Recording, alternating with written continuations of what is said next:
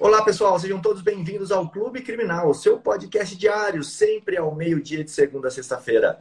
E hoje sou aqui eu, Rodrigo Alvarez, defensor público há mais de 10 mil anos, e hoje estou com a presença ilustre do professor Bruno de Mello, e a gente vai falar aqui sobre homicídio, mais especificamente sobre privilégio qualificadoras. Então, um tema assim de suma importância para você. Vamos dar uma pincelada aí na jurisprudência também, para você entender como é que está essa visão aí. E eu quero, desde já, pedir para o professor Bruno se apresentar aí, falar um pouquinho da história dele para vocês, para vocês entenderem quem é o professor Bruno de Mello. Rodrigo, primeiramente é uma honra estar aqui. Eu admiro o trabalho de vocês, sou um fã anônimo. É, acompanho aí, vejo sempre as lives, é, via do, do, delegado de polícia aí, salvo engano, lá de, de Amaz, do Amazonas, né, de Manaus, falando de, de princípio da insignificância no âmbito ali do, do flagrante, né, esse filtro policial interessante. É, vi a questão do marketing também jurídico aí o advogado. É, pô, sempre acompanho a live de vocês, acompanho o seu trabalho, João Ricardo, Thiago Buni, pô, tenho extremo respeito e admiração por vocês. Então quero já deixar registrado isso, primeiramente. Bom, eu sou o professor Bruno de Mello, Direito Penal, Processo Penal, Legislação Correlata, sou advogado já há 17 anos. Né? Tenho até uma dificuldade com essa questão de, de, do marketing jurídico, porque a minha época não existia nada disso. Pô, e eu relutei bastante para poder começar a entrar nesse, nesse esquema e, e me habituar. Bom, é, na verdade, a minha linha de frente maior é para concurso, né? Inclusive, eu fui convidado por você por intermédio de um grande professor, Wallace França, que vocês fizeram aí sobre o Estatuto de Desarmamento, né? É, porra, um excepcional professor, somos amigos, né? Eu acho que como você, o João Ricardo e Tiago Buni não tem aquele a vaidade, sabe? Tem o respeito pelo, pelo trabalho do colega. Então, é, a minha frente é mais para carreiras policiais, né? Delegado de polícia, é, agente de polícia. Então, minha vida inteira foi dando aula em cursinho para concurso. Legal. Eventualmente, na aula de faculdade também. Desde a da live ali do, do professor é, Wallace ali, ele, eu percebi uma coisa muito legal. Que, e, e por isso a gente começou a convidar vários professores que dão aula em cursinho também, porque a atualização que vocês trazem, o tanto de novidade que vocês têm que ter na ponta da língua ali, para passar para o cara que está prestando o concurso, né? O cara tem que saber tudo, o mais fino ali do, da atualização, né? Então, isso, se o advogado tivesse a mesma capacidade de estar tá tão atualizado assim, de ter essas temáticas relevantes, é, isso ajuda muito. Então, a gente percebeu que é uma mistura muito boa, assim, dá muito certo chamar é, o pessoal que prepara concurseiro também para poder falar aqui com a gente a professora. É, aí, basicamente, a minha frente é essa, cursinho para concurso, né? E advogando. Fico, às vezes fico nesse, nessa, nessa balança aí. Às vezes eu estou mais advogando, às vezes eu estou mais dando aula, né? Mas já são 17 anos nessa vida aí. Show de bola. Que dá para passar um pouco de experiência aí para a rapaziada que está chegando aí na, na advocacia criminal. Legal, show de bola. Bom, vamos começar então esse tema aqui, né? Falando sobre o homicídio. Eu trabalhei, tenho uma experiência no júri, trabalhei por dois anos como é, defensor do júri de Três Lagoas. E quando eu trabalhei em Brasilândia, que é uma cidadezinha pequenininha aqui do Mato Grosso do Sul, eu também atuei uhum. ali no júri. É, atuei por mais ou menos dois anos ali também, e, e lá era misto, né? Então fazia de tudo, é, mas também fazia júri, lá tinha bastante júri para fazer. Só quando eu vim aqui para Campo Grande, que eu me especializei, virei defensor da violência doméstica, mas de vez em quando ainda vou lá no júri e faço meus júris por lá, que eu gosto bastante. É, júri é uma paixão, né? Quem gosta, gosta, não tem jeito, né? Não tem como ficar longe. É, e eu acho que tem que, o advogado que vai atuar no júri, ele tem que ter um cuidado muito grande, né? Eu acho que não é uma atuação tão simples assim. Eu costumo ouvir do, do grande Écio Quaresma, né? Ele diz que não é para aventureiro ali, não. Realmente não é. O cara tem que se preparar. Exato, né? com certeza. Tem que se preparar. E o, e o interessante é que você fala para uma pessoa que ela não é do direito, né? Então a gente tem que tomar cuidado Sim. como a gente fala. E eu me recordo que nos meus primeiros júris ali, é, eu tinha minha assessoria que trabalhava comigo ali, e o Paulinho, que trabalhava lá em Brasilândia, ele me ajudava muito, porque ele chegava, ele me chamava nos intervalos e falava, doutor, você está falando muito difícil, o pessoal daqui não vai entender o que você está falando, não. Vou é, falar um pouquinho mais que, fácil. Você tem que ter esse cuidado, né? Mas eu acho também que o júri tem um detalhezinho. Às vezes você não vai tanto para o lado emocional, você vai ter que se apegar à letra da lei. Por exemplo, o privilégio. Você vai botar na cabeça do jurado que ele precisa do privilégio. Por quê? Porque está lá na lei, tem que reconhecer aquilo. Uhum. E você diz por quê? Aí você já enaltece, diz que ele, que é o juiz hoje da causa, ele já, né, já estufa o peito, já se acha, né, diz que se alguém o ofender, desacato, né, que naquele momento ele é, ele é equiparado funcionário público, aí já ele começa a gostar de você já. E tem aquele que você tem que levar para o lado emocional, que você vai se afastar da, da letra seca, né, da letra fria da lei, vai trabalhar o emocional. Eu acho que depende, né? Tem tem esses dois aspectos aí, que eu acho que você tem que ter o, o feeling necessário, né? Quando Exato. você está atuando. Eu estou atualmente, eu estou morando em Luiz Eduardo Magalhães, na extremo oeste da Bahia. Já ouviu falar, Rodrigo, ou não?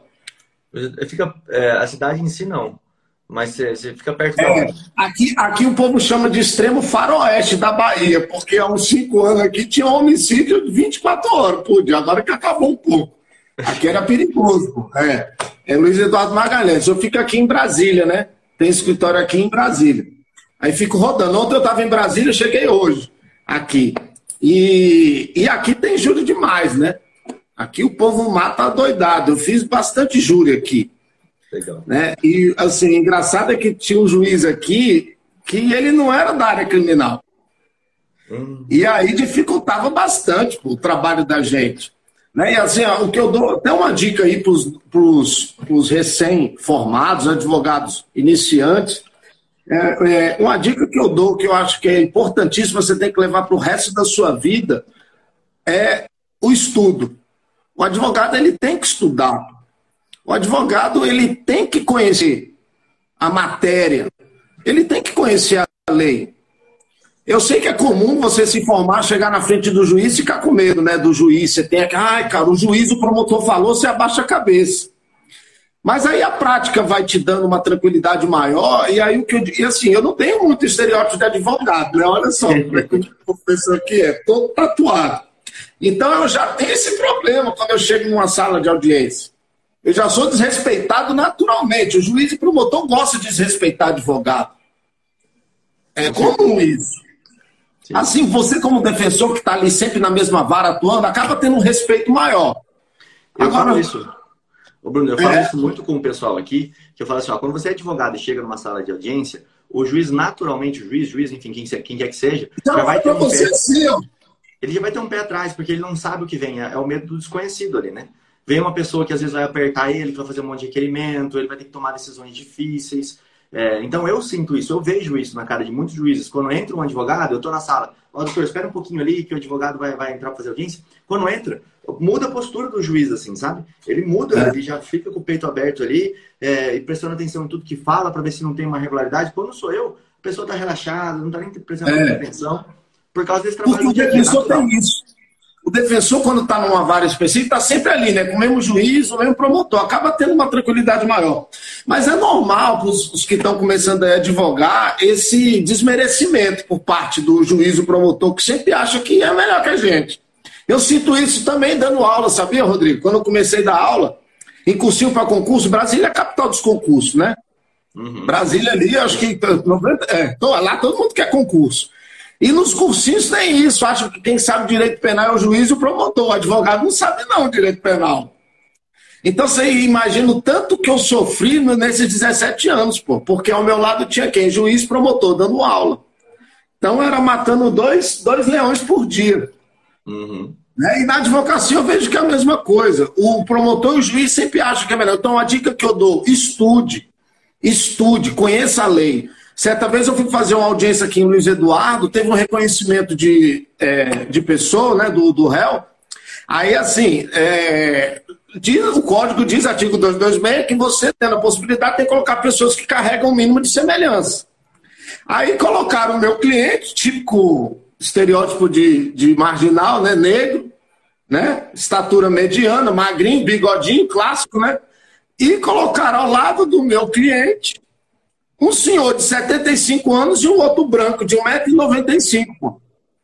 Aí eu falei, doutor, tem um monte de gente ali parecido. Ah, não, doutor, é assim que funciona. Eu falei, então tá bom, registre em ata, você não vai discutir, não vai brigar.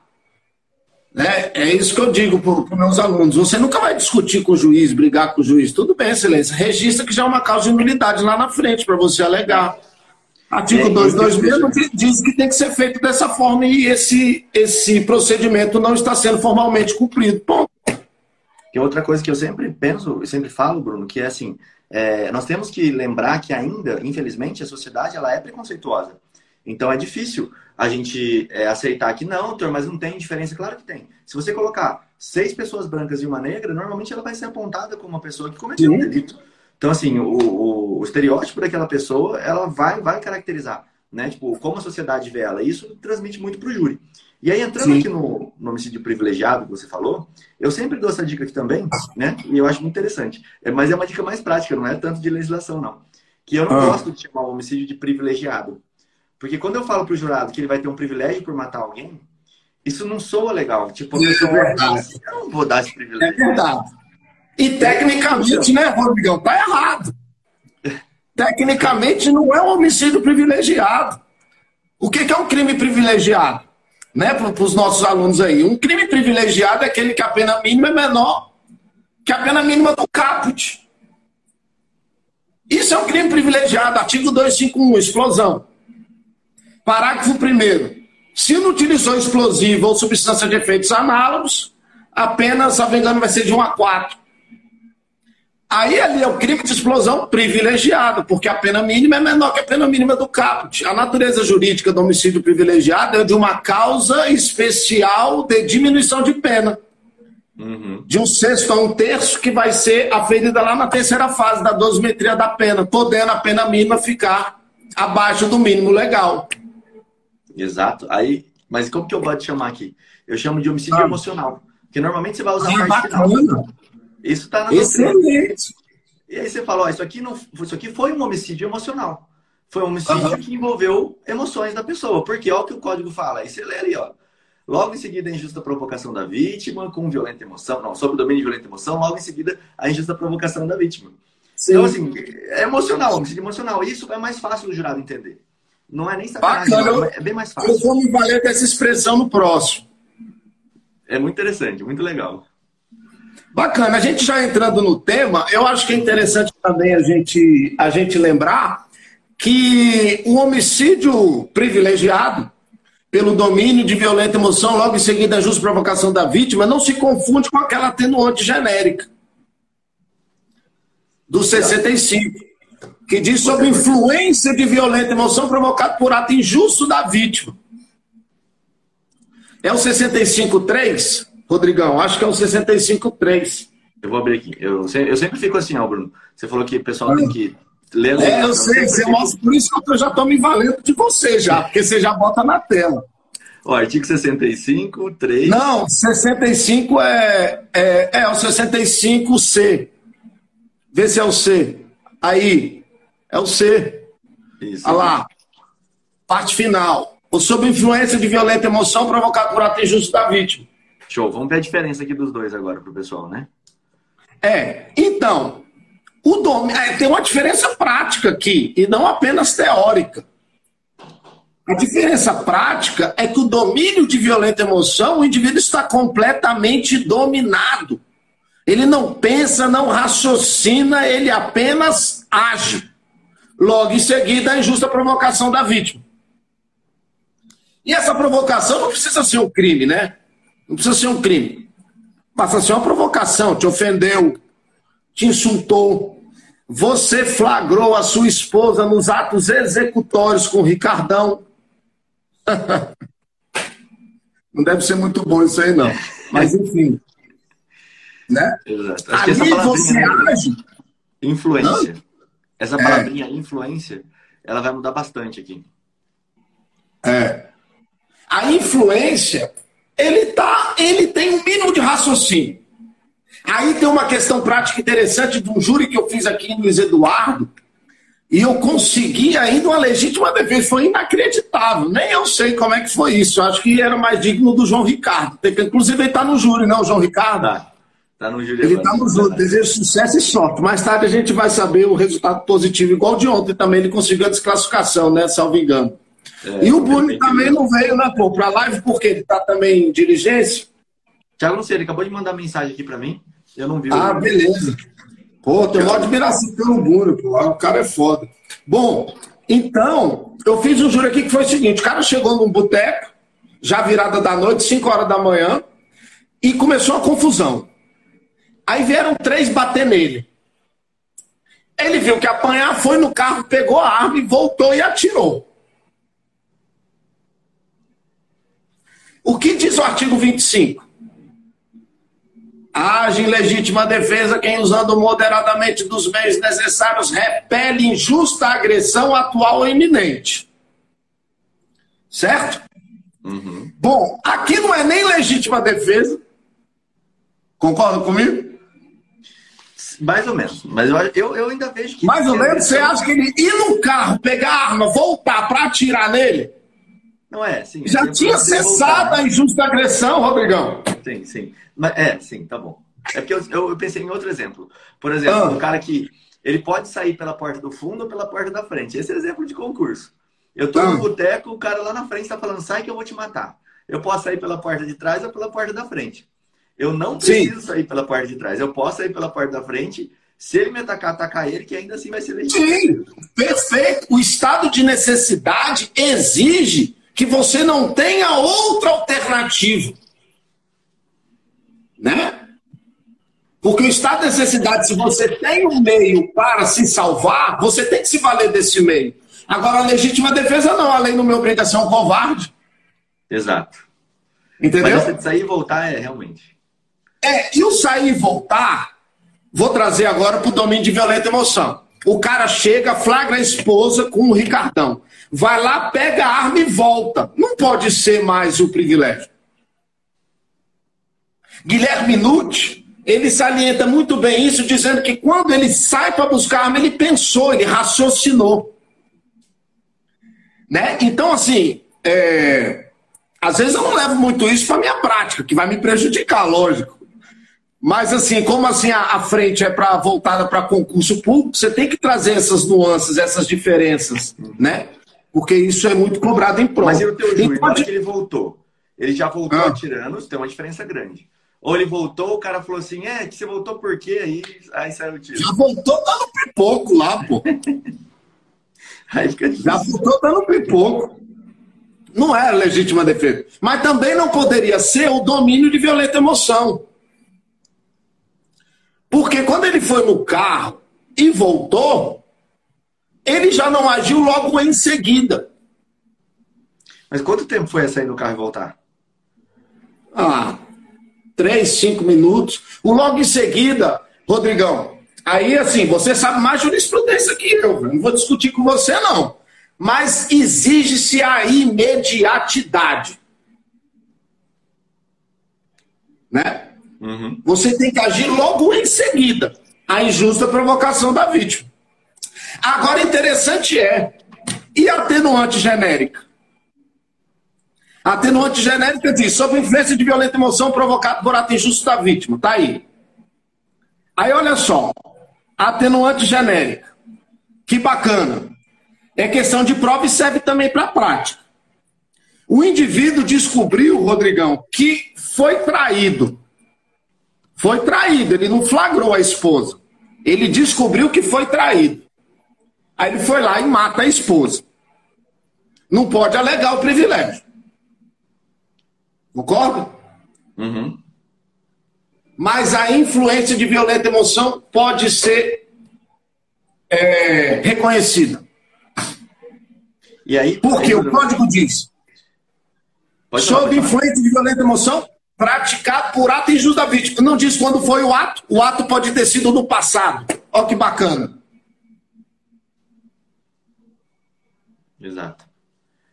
Né? Eu, aqui eu gosto nesse exemplo que você deu também de dar uma dica para o pessoal, que é quando você está no tribunal do júri ali, né? Claro, o jurado ele não é uma pessoa técnica. Então essas Sim. questões de logo em seguida, tal, que a gente usa mais na prática, né? Então Sim. não é tanto para prova de concurso. Porque logo em seguida dá para eu ampliar um pouco quando eu falo com o jurado. É, Olha, foi uma ida e uma volta, ele ainda estava sob domínio daquela uhum. emoção. Mas quando é caso de marido e mulher, ou tanto faz, tá? Se for a mulher que matou, se foi o homem que matou, é, todo mundo fala, ah, mas a vítima trair ele não seria um ato injusto. E é isso que o promotor vai falar. A vítima trair o réu não é ato injusto. E aí eu gosto de falar, o que é o ato injusto? É o contrário é. à lei, ao que as normas, né? E existe uma norma do casamento que fala da fidelidade, que ambos os cônjuges têm que ter fidelidade quando eles são casados. E, se... e o direito consuetudinário? É. Dos costumes, né? Exato. Ah. É, aí ele vai falar aqui, ó, no 1566 do Código Civil, vai falar. Ó, oh, fidelidade são, recíproca. São deveres de ambos os cônjuges. Fidelidade recíproca. E até onde eu sei, até onde eu sei, não está revogado fidelidade recíproca aqui. então, quando a gente usa. Ou foi revogado de forma tácita, né? É. Então, quando, quando você está no júri ali e você vai ligar o privilégio, eu acho muito legal que. Porque isso dá, te dá um argumento forte. De falar assim, olha, Sim. eu não quero dizer que a conduta dele matar porque se sentiu traído justifica o que ele fez. Eu estou dizendo que isso foi um homicídio emocional. O que, que eu tenho Sim. que provar para você? Que ele estava sob domínio de violenta emoção. Pô, o cara Sim. chegou lá. E é até legal aqui, né? O violenta emoção dá para eu justificar o número de golpes, por exemplo. Que é o que vai falar, não, mas ele deu 10 golpes, 20 golpes. Opa, você quer mais violenta emoção do que o cara se exceder no número de golpes? É claro que o cara não está no estado normal, porque talvez ele deu um golpe até depois que a pessoa já tinha falecido, de tão irritante que a pessoa estava. E aí eu tenho que provar o logo após, que é isso que você falou, que é o, uhum. a briga ali com o promotor, né? O logo após, é. ele foi ali, buscou e voltou. E o final, que é um ato injusto da vítima, que é o mais difícil. Mas o ato injusto da vítima, quando tem essa questão de traição, dá para mostrar pelo Código Civil. A gente tem normas de conduta em sociedade. Quando eu descumpro uma norma, eu, eu pratico um injusto. E uma delas do casamento é a fidelidade Muito recíproca. Bom. Eu acho legal essa, esse ponto. Aqui você tocou esse ponto, eu lembrei. Agora, agora ô, Rodrigão, você viu que recentemente o STJ reconheceu que o dólar eventual é possível em todas as qualificadoras de natureza objetivo. Mas aí eu, eu vou brigar com isso até o fim da minha vida. Porque eu não consigo admitir dólar eventual no meio cruel. Uhum. Eu não consigo admitir dólar eventual na emboscada. Se o cara está na emboscada, é porque ele quer. Não tem como assumir o risco. Então, eu acho que quando o STJ reconheceu recentemente que é possível dólar eventual em todas as qualificadoras da natureza objetiva, falhou porque tem algumas ali que são interessantes de você é, questionar na prática. Né? No júri, por exemplo, você questionar isso é, é bem válido. Por exemplo, meio cruel, que o STJ entende que você tem que agir de forma deliberada. Ou seja, com a vontade livre e consciente de querer causar sofrimento desnecessário na vítima. E o cara, sob o domínio de violenta emoção, ele não está de forma livre e consciente. Então, é, é também uma questão para ser trabalhada em júri. Até porque o STJ já reconheceu que a multiplicidade de facadas por si só não é meio cruel. Sim. E é interessante isso, Bruno, você está falando, é, para o pessoal pegar. Quando eu tenho uma qualificadora, tem um livro, inclusive, de um juiz aqui de Campo Grande, que é do Dr. Garcetti, que ele fala que toda ah. qualificadora você tem que ter o dolo de, de praticar aquela qualificadora. Isso é muito interessante para quem está no júri. Ou seja, eu tenho que querer fazer aquilo. Aquilo não pode ser sem querer. Eu não posso ter atingido o cara de surpresa sem querer. Eu tenho que ter o dolo. E quem que prova o dolo? É o Ministério Público. Ele tem que provar qual é o dolo daquela conduta específica. E aí, quando você está falando do dolo eventual, é, a gente sempre vai ter o assumir o risco, né? Eu sempre Sim. assumo o risco, tanto na culpa consciente quanto no dolo eventual. Qualquer um dos dois Sim. eu assumir. Só que eu não me importo com o resultado. E aí, cara, esse encaixe que eu tava vendo no Júlio esses dias, esses dias que foi muito interessante, porque a denúncia era por dolo eventual. O cara certo. chegou na porta de um bar, que ele foi expulso, pegou a arma e deu três tiros no portão. A bala transfixou o portão, pegou uma pessoa que estava lá dentro do bar e acabou morrendo. E ele foi uhum. denunciado com dolo eventual, com a qualificadora do recurso que dificultou a defesa da vítima. A surpresa. Sim. E aí você pensa, peraí, como que é, eu vou atuar por surpresa numa coisa que eu não desejava aquele resultado final. No dólar eventual é, não quero. Eu, é, eu não quero resultado. E aí conseguiu desclassificar para culpa consciente? Não. Nesse júri não. Porque era um cantor famoso da cidade, bem o cantor que, que levou o tiro, era um cantor muito querido na sociedade, então deu uma comoção grande. É, era um júri bem difícil assim, de conseguir virar por conta da, da questão, que foi uma coisa que a gente estava falando, a gente tem dentro da nossa comunidade, um momento que a gente chama sala secreta. A gente reúne todos os alunos e a gente abre uhum. um Zoom ali, sem ficar gravado, pode soltar a verba ali dentro. E a gente estava conversando isso. Uhum. Que existe três, e existem três possibilidades aqui em júri, que é réu bom, vítima boa. Você vai ter que brigar, mas você tem chance. Réu ruim, vítima boa. Esquece. Aí chance nenhuma. Na verdade, assim, você tem chance. Só que você vai ter que inverter toda essa história. E no final, é. vítima ruim e réu bom. Réu primário, bonzinho, nunca fez nada na, vi na vida. Vítima com múltiplos antecedentes. Assim, o bom e o ruim aqui eu tô, tô pré-julgando, tá? Mas é só para vocês entenderem. É academicamente falando. Essa última, esse último ponto aqui do, do. É o melhor de todos. Quando o réu é bonzinho e a vítima é ruim, é top. Só que aí nesse aí caso, é ele estava no, no, no, pior de todos, que é quando a vítima é boazinha, o cantor querido da cidade, e o réu, o cara brigão que estava ali para uhum. causar. É complicado. Mas, é... então, continuando aí, a questão do domínio e da influência não muda somente a palavra domínio e influência. Na prática, né, você também tem diferença, porque o cara completamente dominado não pensa, não raciocina, ele só age. Né? E na influência, ah, ele tem que agir logo em seguida, a injusta provocação da vítima. Exige-se imediatidade. Diferentemente da influência de violenta emoção atenuante genérica, do 65C, que não exige imediatidade e o ato pode ter sido praticado no passado. E ele descobriu naquele momento, né? Exato. E lembrando Teve até um julgado do STF já. Agora, Rodrigão, me diz uma coisa. Tem uma divergência muito grande com relação ao reconhecimento das atenuantes. Se fica a cargo dos jurados ou do juiz. Porque eu já fiz júri que eu trabalhei a, a, o domínio, não consegui o privilégio, mas o juiz de ofício reconheceu a atenuante da influência. Exato. Era isso que eu ia falar. É, o pessoal tem, tem que é, prestar atenção nisso, porque quando você está ali dentro do plenário, o, o, jurado não vai falar sobre agravante e atenuante. Ele não vai decidir, ele vai decidir só sobre os privilégios. Então é importante, Sim.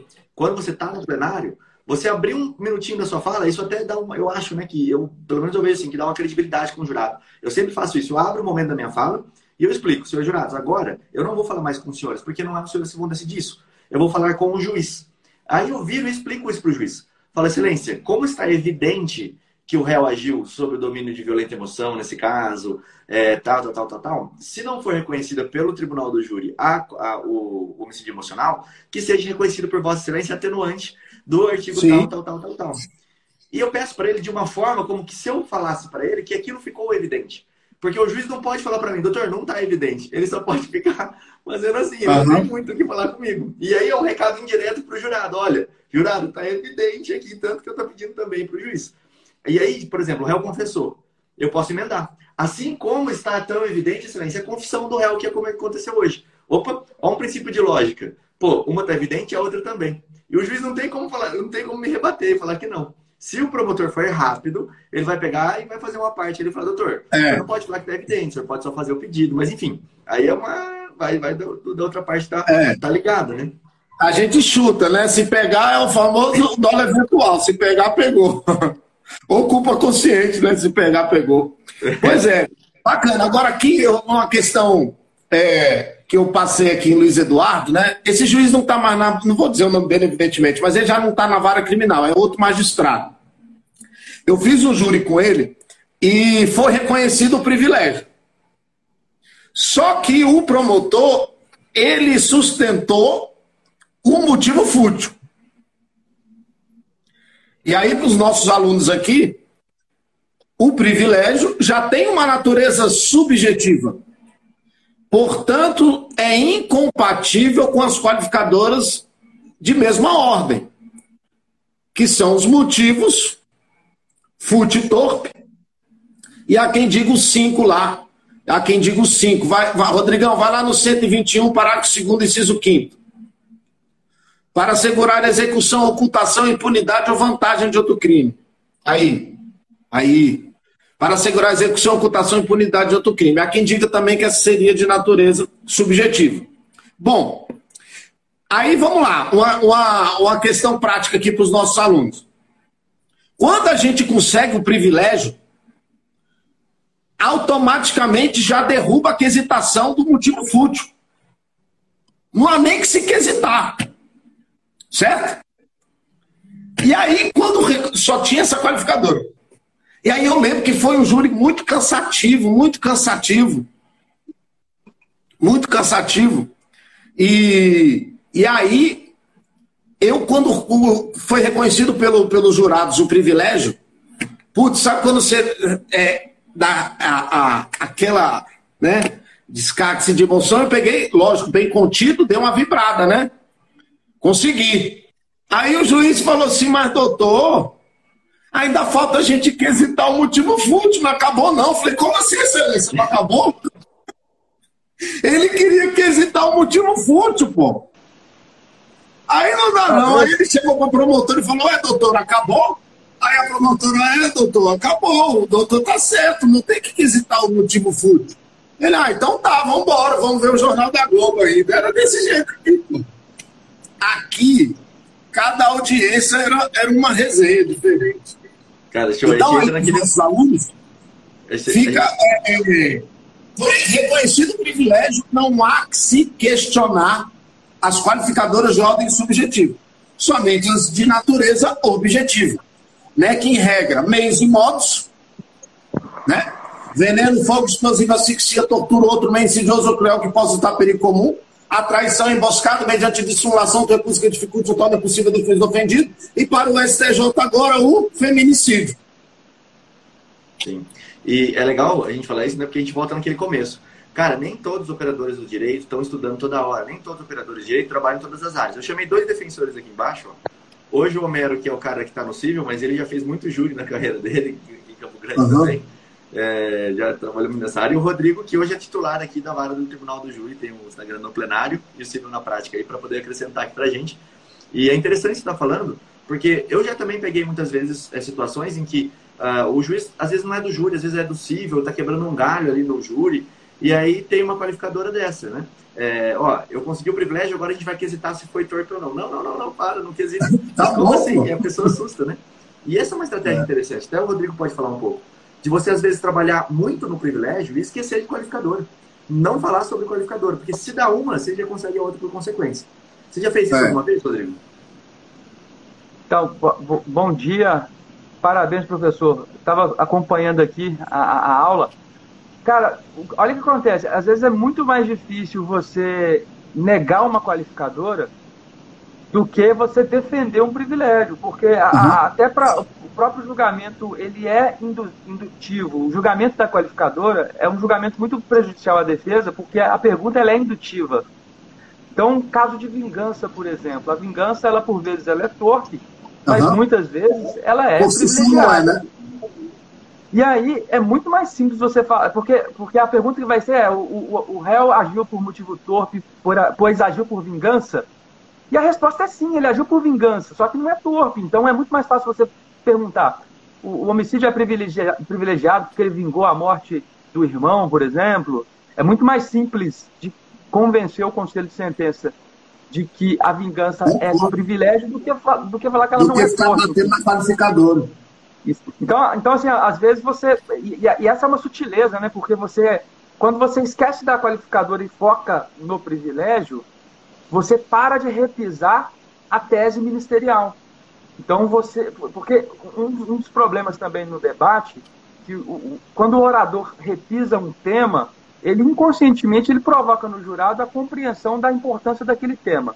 Então, se você para atacar a qualificadora você ficar repisando ela, é, de certo modo você está tá querendo dizer para o jurado que aquele tema é muito importante.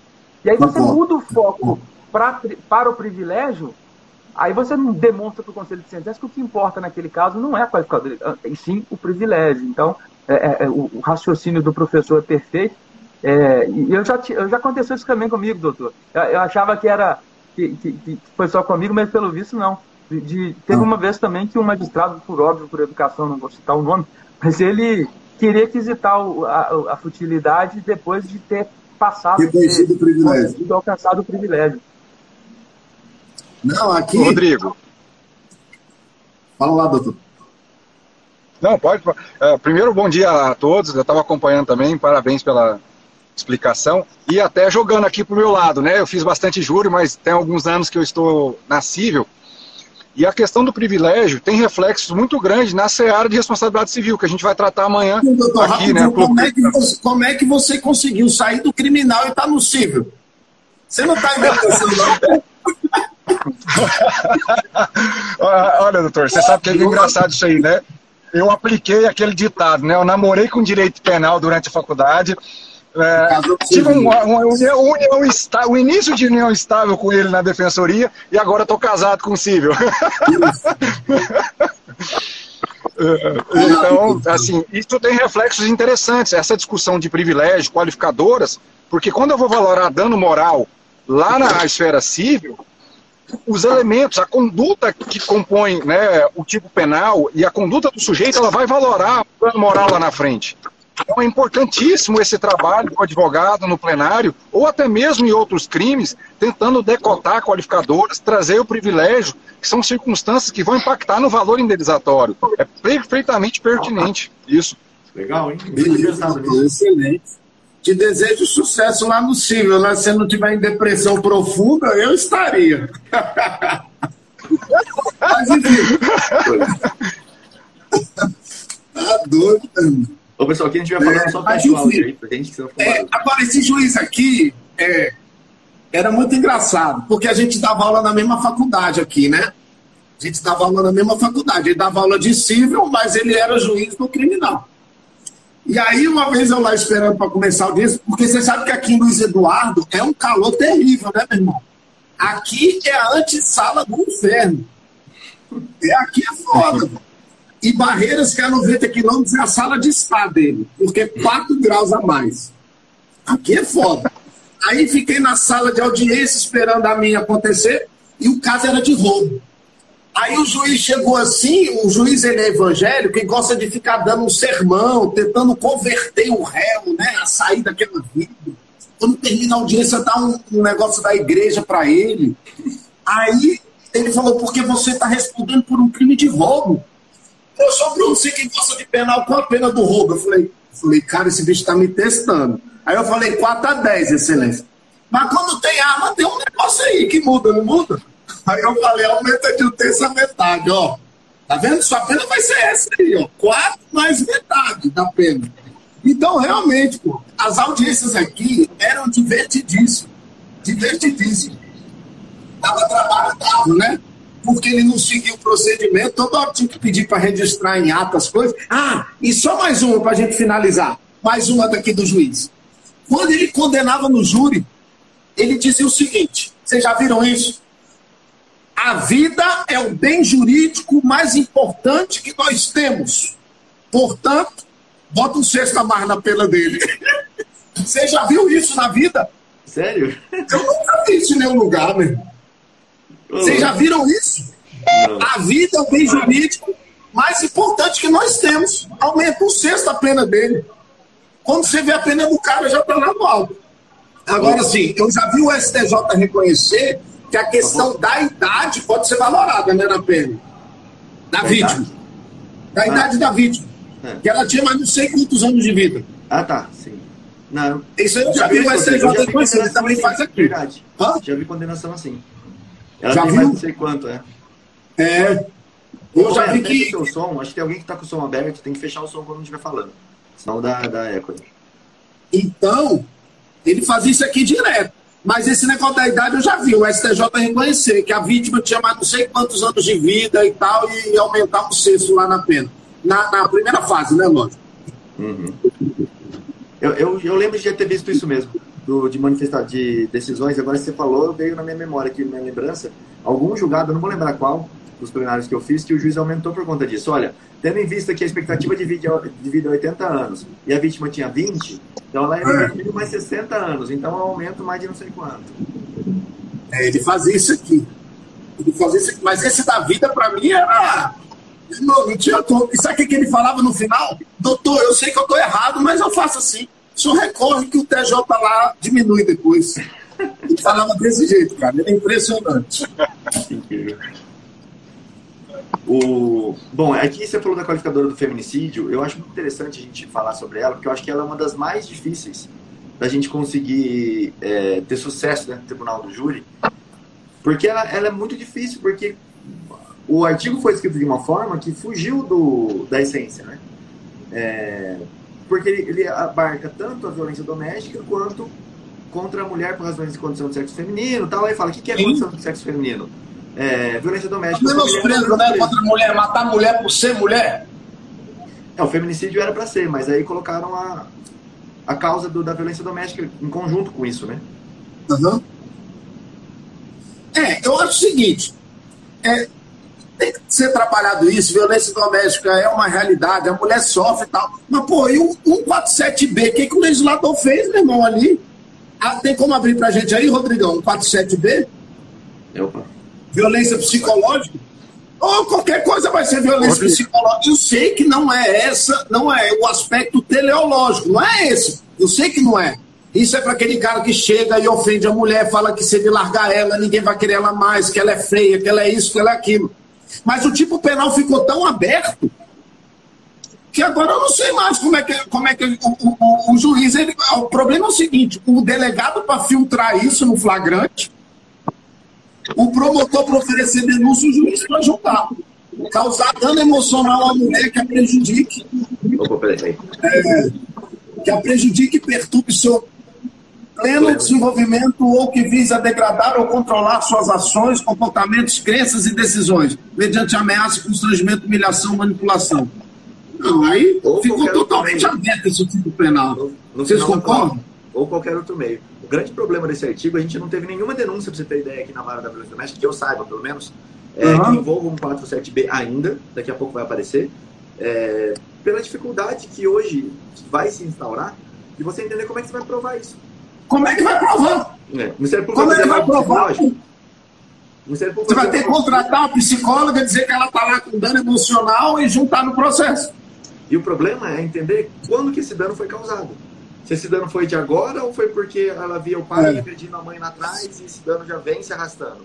Ou se é uma coisa momentânea. Se aquele ato pode causar um dano. O que é o dano psicológico? O que é o dano, não é nem dano psicológico, né? é o dano emocional. O que é o dano emocional? Tudo isso vai precisar de uma. de uma. É, de envolver algo. E aqui o mais interessante é que não é violência doméstica. Esse artigo ele não faz parte do, do rol da violência. Ele pode fazer, mas ele não é exclusivo. Ou seja, você pode encaixar aqui muita coisa que não o convívio entre o homem e a mulher. O exemplo que a gente estava dando ali era uma briga de trânsito. O cara fechou, a mulher fechou o cara, o cara fechou a mulher, enfim, tanto faz quem era o culpado, mas o cara tira a cabeça para fora e grita com a mulher e fala: Ó, você não, você não presta para dirigir veículo, não sei o que, tudo tá. É, isso vai se causar. A mulher parou de dirigir. Pronto, você tem esse crime aqui é, titulado por duas pessoas que não se conhecem, né? Um dos exemplos que a gente foi pensando por aí. É. Agora, o negócio do feminicídio, acho que começou foi o TJDFT, que reconheceu como natureza objetiva. Acho que foi o TJDFT, que, lá de Brasília, que, que começou aí a, a, a entender dessa forma. Aí o STJ também. Eu, assim, eu, particularmente, eu não concordo. Para mim, a feminicídio é totalmente subjetivo. É, totalmente eu... subjetivo. Porque não tem e agora virou um problema, né? Porque a gente pode ter agora cinco qualificadores. Não é? Tem. Ou quatro qualificadores. Motivo fútil, tô, meio, modo e feminicídio. Exato. Eu também não concordei muito, porque a ideia está na cabeça do agente, né? Eu tenho que olhar, na, é, eu tenho que olhar para o agente para ver se ele foi ou não, se a expressão que ele utilizou. Eu não sei como, como eles conseguem ver isso como algo objetivo. Tipo, a violência doméstica, tudo bem, eu vou dar os critérios e, e é o critério. Ó, você convivia com ela? Sim, não. Não tem uma subjetividade, né? Mas eu queria conviver ou não queria. Não tem. Agora, a questão de, do cara matar por ser mulher, pela condição do sexo feminino, isso eu tenho que entrar na cabeça do cara para ver se, ó, você matou por, por essa condição, do cara ou da mulher, enfim. Teve um caso em Brasília. Um caso. Diga, doutor, diga, diga. Eu tive um caso, é um caso isolado, mas é um caso muito interessante que o réu ele teria agredido, ele estava saindo de casa para consumir drogas, a esposa tentou impedir ele sair de casa e ele acabou agredindo a esposa de uma forma muito grave, foi uma tentativa de feminicídio. Só que ficou muito claro evidenciado nesse caso, principalmente porque essa foi a única agressão que o casal tinha registrado, não havia histórico de violência, seja verbal, seja física entre eles. E ficou muito claro que o que orientou a conduta do agente não foi nada relativo à relação do casal. Qualquer pessoa naquela circunstância que tentasse o, o, o, o viciado de buscar a droga poderia ter ido. Então, aquela circunstância específica determinou o tratamento da qualificadora do feminicídio. Porque ele, ele atentou contra a, a vida da, da companheira dele, não porque eles eram companheiros, não por, por conta da relação de, de, de, é, relação de afeto à vida entre eles, mas porque ela estava, ela era um obstáculo a ele saciar o vício de drogas dele. Então, era um caso bem sui generis que efetivamente não era feminicídio, muito embora eles fossem companheiro, marido, é, companheiro e companheira. Bacana. Em Brasília teve um delegado que reconheceu o feminicídio. O cara foi para uma festa, chegou lá numa mulher, né? A mulher falou que não queria nada com ele, ele foi e matou ela. E ele botou feminicídio. Como se tivesse matado a mulher por ser mulher. Eu não sei, eu acho que eu não, eu não acho que seria melhor um motivo fútil aí, né? Do que o feminicídio. Vocês não concordam ou não? Eu acho que a gente tem que olhar. O, o, a grande questão é essa da violência doméstica, né? Se tiver algo envolvendo a violência doméstica, aí vai entrar também. Não, foi numa festa eventual que eles se encontraram. Uhum. É. Aí acho que é difícil. Seria esse, muito. Esse, é, esse... Eu também não concordo, não, mas teve lá em Brasília um caso desse. Bom, aí agora com o feminicídio com natureza subjetiva, eu não sei se chegou já no STF, chegou, não vi nada. Vocês viram aí alguma coisa? Como que é? Desculpa. Do feminicídio, se possui natureza objetiva, eu só vi até o STJ. Vocês já viram no STF? Alguma não, coisa? Mas pelo que eu vi ultimamente, não, né? era isso. Eu, é, eu sei que o STJ já nas duas turmas reconheceram, né? Na quinta e na sexta. É, lembrando que há uma tendência de, de legislação para a criação do tipo autônomo de feminicídio, né? Para não haver essa discussão se, se é qualificado ou não. O tipo, o tipo autônomo de feminicídio já seria, pelo menos os projetos mais que estão mais avançados na, na Casa Legislativa, eles prevê, vão prever o feminicídio como crime autônomo, pena mínima de 12 anos como no homicídio qualificado, e aí qualquer qualificadora que incidir sobre o feminicídio pelo menos em um dos projetos, a pena passaria para 20 anos. Uhum. É, é, até interessante que a, própria coletiva de mulheres também criticou um pouco o projeto nesse ponto, porque o aumento de 12 para mínimo de 20 anos é realmente é uma situação, do ponto de vista penal, de, de, de, de uma gravidade muito forte que coloca na qualificadora que a gente não vê isso. Ela, assim, embora ela dobre aqui na, na, no, no homicídio simples de 6 para 12, de 12 para 20 seria um aumento desproporcional, assim, é, é, não seria muito muito razoável haver essa, essa. Imagina, não ia ter nunca denúncia de feminicídio puro e simples, né? Ia vir sempre acompanhado de uma qualificadora para tentar a, alcançar esse mínimo de 20 anos. É um excesso, né? Eu acho que é um excesso aí. Eu acho que é um completo excesso. Agora, é, é, muito comum na prática também, você falou que é, o reconhecimento de qualificadora sempre vai ter. Engraçado é que promotor, quando não sabe o motivo, e autor e vítima são, são bandido, ele bota que foi briga de gangue, né? É. Lá em Brasília, uma cidadezinha lá de Planaltina, DF, né? Uma cidade satélite lá, que tem uma galera mais barra pesada. Não sabe o motivo, bota briga de gangue. O advogado que se lasque para quebrar essa qualificadora lá na frente. Sim, exatamente. Eu já peguei vários processos assim que vem com essa descrição. Ou então, como o Rodrigo falou, que eu acho que é um ponto de qualificadora legal para falar, é, que é prestar atenção no quesito. Quando a pessoa está lá no plenário tribunal, no júri advogado, é, é um momento que ninguém dá atenção e é um momento muito importante a forma como o juiz fez os quesitos. As pessoas não sabem, uh, muitas vezes eu vejo, que você pode contestar isso. Você pode pegar esses quesitos, olhar a redação deles, anotar ali onde é que está é, onde é que tá o, o ponto que você está discordando e tal. Por quê? Olha o que o Rodrigo falou que é importante. O cara vai colocar assim: é, o crime foi fútil porque a briga, é, porque o, réu devia um real para a vítima, ou porque a vítima devia um real para o réu. Vamos dizer que seja essa frase, né? O delito foi fútil porque a vítima devia um real para o réu. Só que a pergunta no final está errada, porque a vítima poderia dever um real. A pergunta teria que ser sobre a motivação, sobre se o motivo do crime foi um real. Essa deveria ser o primeiro ponto ali. Se sim, esse é. motivo é fútil, Porque isso não está discutindo se a motivação do delito foi aquilo. E é difícil explicar isso para o jurado, porque a pergunta confunde. Confunde bastante. Então, é, aí o jurado acaba votando errado. Eu, eu, particularmente, acho muito difícil, muito mais difícil afastar a qualificadora do que reconhecer privilégio, por conta dessas perguntas ruins. Olha uma pergunta ruim, Rodrigo. Superioridade numérica. É comum o Ministério Público, às vezes, coloca como qualificador a superioridade numérica entre os agressores e a vítima. Superioridade numérica cabe 2 contra 1, um, cabe 10 contra 1. Um.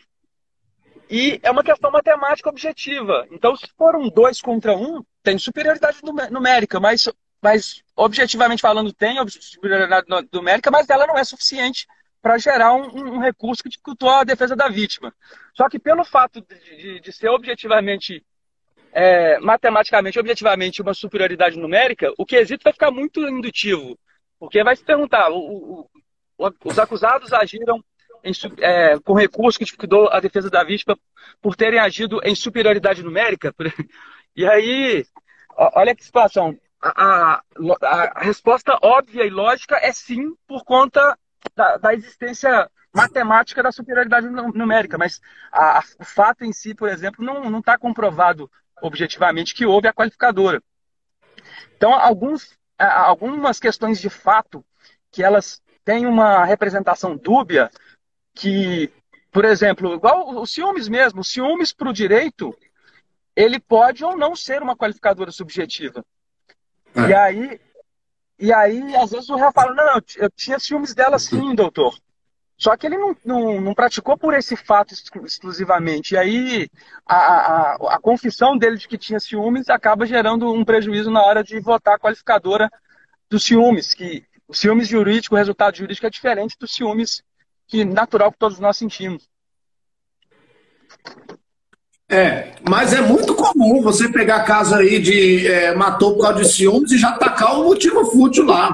Eles não querem nem saber. E o advogado que se vire para poder, para conseguir provar que o ciúme por si só não gera futilidade. Guilherme Nutti fala muito bem isso aí também, né? Ele diz que o ciúme é um sentimento humano que não pode ser desprezado e não pode ser equiparado à futilidade.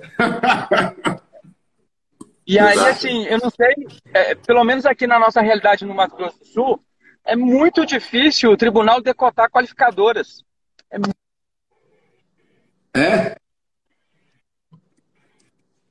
Eu acho que o que o Rodrigo ia falar ali é, tem uma questão muito, muito interessante, né? Por exemplo, o juiz condenou e fez a, a impronúncia. Beleza, está impronunciado o réu. O réu impronunciado, eu vou lá e recorro. Quer dizer, pronunciado, desculpa. O juiz foi lá e pronunciou. Uhum. Eu vou lá e recuo, faço o RES. O RES vai para o tribunal certo. e eu quero só afastar a qualificadora. E o tribunal não, não, quase nunca afasta, é muito, muito raro. Ele fala, olha, isso é uma coisa que tem que olhar o conselho de sentença. E que afeta os jurados, né? É, e qual que é o grande problema disso? No fundo, vai começar o, o tribunal já a entrar no mérito. Ele vai falar um pouquinho sobre aquela qualificadora. Ele vai falar, olha, lastro mínimo tem para essa qualificadora, tá aí. Por isso tem que deixar pro, pro advogado. E eu enfrentei uma situação, Bruno, muito interessante, que era assim, a juíza deixava o jurado, dava 15 minutos para ele ler a decisão de pronúncia e a decisão do tribunal. Então você imagina que ela fazia de uma forma com que ficasse bem fácil para o jurado ler, e ele ia uhum. lá o tribunal afastando todas aquelas uh, minhas teses. Ou seja, aderindo àquelas qualificadoras, falando, olha, o jurado tem que decidir, mas eu vejo que está presente o mínimo, que tem realmente é, provas mínimas de que houve uma surpresa, tem provas mínimas de que houve isso. Então, você imagina o jurado lendo uma decisão de um órgão superior ali, que ele é, minimamente vai saber o que é, e ele é, tende a reconhecer depois. É uma situação bem difícil, né? É, agora é, eu, ia, ah, eu ia dar uma dica aqui pro pessoal. Eu vi esses dias aí um erro crasso de um advogado que, pô, é inadmissível. Então, para a galera que está começando agora, nas alegações finais né? A, a, decisão da primeira fase do júri são quatro possibilidades, né? Pronúncia, pronúncia, é, desclassificação, pronúncia, pronúncia, desclassificação, absolvição. Beleza. Aí, nas alegações finais, um advogado falando de privilégio, pô. Sim. Então, fica a dica aí para quem está começando, para jamais incorrer nesse erro, né? Porque fica feio. Fica feio. Você não vai trabalhar privilégio. Não vai, só vai trabalhar as qualificadoras. Ali você vai lutar para, ou vai ser em pronúncia, que seja, absolvição, e o, o pedido subsidiário afastar as qualificadoras. Ah, mas ele matou porque ele estava sob o domínio de violência. Você não vai falar isso agora. Uhum. Né? Porque a decisão de pronúncia, é... você não trabalha privilégio. Né? Só as qualificadoras. Exatamente. E a gente adotou por um tempo, assim, não em todo caso, claro, né? Dependendo do caso, é... não apresentar a alegação final. Falava, olha, eu vou reservar. Não apresentar. Porque se antecipa, né? Também a sua defesa pro, pro. Eu também gosto disso, por exemplo. Eu vi uma dica, não sei se foi sua ou foi do, do Thiago Buni, eu não sei. Acho que foi de um de vocês dois. Vocês disseram o seguinte, que, ou foi do Marro, que na resposta à acusação, na resposta, aí tá até nas alegações finais, quando é júri, né? Você só rola testemunha, você não vai falar nada. Porque, primeiro, você vai pedir absolvição sumária no, no ARA, você não vai conseguir. É quase impossível você conseguir. Concorda comigo, Rodrigão? Sim. Eu só consegui uma e vez. Nas é, isso. O pessoal, ah, tem muita gente que não concorda comigo, que acha que tem que fazer vários pedidos, mas eu adotei isso como estratégia e sempre funciona muito bem. É, o único pedido que eu faço ali é alguma prova que eu quero produzir. É a produção Sim. de provas. Nulidades que já tenham ocorrido, que naquele momento seja interessante alegar e alertar. Agora, tese Sim. de mérito ali, não adianta. Agora, do alegação final, eu concordo com você. Eu concordo com você. Eu, várias vezes, em alegações finais é, de júri, eu dizia que não ia me manifestar. Uhum. Não vou trabalhar o mérito aqui e fica a cargo do juiz se vai ser pronunciado ou não. Já sabia que ia ser pronunciado, né? Porque você antecipa as teses de defesa para o promotor. Né? E aí você já está dando para ele de bandeja tudo que você vai, vai vir a falar, né? Exato, sim, com certeza. É, isso funcionou bastante, principalmente quando a gente tinha essa questão da juíza que deixava todo mundo ler. Porque quando a gente rebatia, tanto em reze quanto na nossa alegação, ela ia e aprofundava no mérito, afastando nossas teses. E a gente fazia a reze, às vezes, para afastar a linguagem excessiva. E que é uma possibilidade, né? A, a pronúncia está com uma linguagem excessiva. E eles não acabavam não afastando. Era muito difícil eles mudarem alguma coisa na sentença da juíza. E ela dava para o jurado ler. Então ficava aquele, aquela confirmação ainda. E a gente começou a adotar esse ponto. Falou, tá bom, então agora a gente não faz mais nada. Pronuncia, já que você vai pronunciar de qualquer jeito, eu não vou ter que é. fazer reze. A gente faz o, o, tribunal do júri, pelo menos, sem ter essa influência tão grande, né? É, ela não vai poder passar do ponto, porque eu não apresentei minhas teses ali para ela. Ela não vai poder falar que legítima defesa não houve. Então, lá no plenário, eu posso chegar para o jurado com mais, com mais força na minha tese, né? Sem ter um, uma, a juíza rebatendo e o jurado lendo essa, essa é, contra-argumentação da juíza ali da minha tese. Né? Excelente. Então, quero agradecer ah. muito a sua presença aqui. Passou voando aqui, a gente já bateu uma hora de podcast aqui. É, com o nosso combinado com o pessoal sempre encerrar uma hora. Foi um prazer receber aqui, assunto muito relevante. Deu para fazer um bate-papo bem, bem interativo, bem legal. É, quero deixar a palavra final aí com você. Quero agradecer muito, muito, muito sua presença aqui, viu? Valeu, Brunão. Rodrigão, o negócio é o seguinte: parabéns pelo trabalho. Estendo aí minha, minhas homenagens aí, remeto meu abraço para o doutor João Ricardo, para o Thiago Buni, beleza? É, admiração máxima por vocês e só tenho a agradecer. Vou estar sempre à disposição. Sempre que quiser, pode, pode chamar que eu estou aí na maior disposição. Com certeza. Muito obrigado. Valeu. Bom, pessoal, para seguir o Bruno, só clicar aqui em cima, vai ter o, o, Instagram dele, tá? Você clica aqui nessa setinha, você vai ver o perfil dele. Para quem está acompanhando pelo Spotify, que está vendo o replay, o Instagram é professor Bruno de Melo, com dois L's no Melo, tá? Prof. Bruno de Melo, na verdade. Prof. Bruno de Melo, você vai encontrar o Instagram dele ali. Clica aqui em cima para você poder já seguir ele ali. E não se esqueça, amanhã a gente tem mais um encontro aqui no, no Criminal na Prática. A gente vai falar com o Cível na Prática agora, que é o doutor Homero que entrou rapidinho aí com a gente, para ele falar das consequências dos danos, tá? O dano moral lá no Cível, ação de delito, como é que funciona tudo isso, vai ser bem interessante. No, valeu e até a próxima. Valeu, Rodrigão. Fraterno abraço. Valeu.